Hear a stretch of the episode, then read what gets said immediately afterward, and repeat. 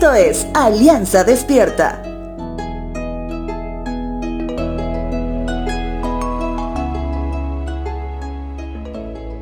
Si hablamos de ayuno, ¿qué es lo primero que te viene a la mente? Bueno, tal vez estás pensando que solo es un modelo de dieta, como muchos hoy lo aplican. Por ejemplo, los ayunos intermitentes.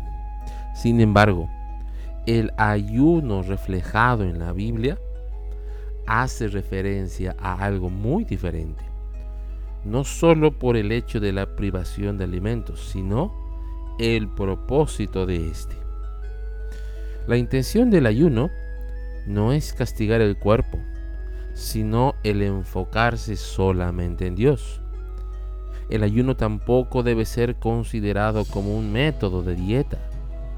El propósito del ayuno bíblico no es para perder peso, sino para ganar una relación más profunda con Dios. Al apartar nuestros ojos de las cosas de este mundo, podremos enfocarnos más en Cristo. Es por eso que te digo hoy que el ayuno no es una forma de lograr que Dios haga lo que deseamos. El ayuno nos cambia a nosotros, no a Dios. El ayuno no es una manera de aparecer más espirituales que otros. El ayuno es para hacerse en un espíritu de humildad y una actitud de gozo. Evangelio de Mateo capítulo 6 versos 16 al 18 dice lo siguiente. Cuando ayunes, que no sea evidente, porque así hacen los hipócritas, pues tratan de tener una apariencia miserable y andan desarreglados para que la gente los admire por sus ayunos. Les digo la verdad, no recibirán otra recompensa más que esa. Pero tú, cuando ayunes, peínate y lávate la cara.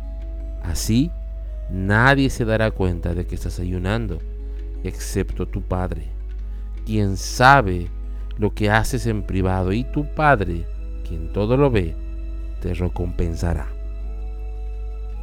Si te digo hoy ayunemos, bueno, recuerda, el ayuno es un método para escuchar a Dios, no para doblar el brazo de Dios.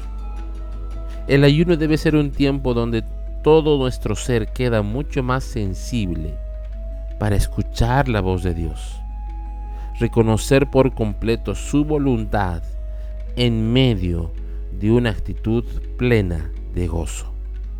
Si ayunas, hazlo para que lo sepa solamente Dios y conforme a su palabra.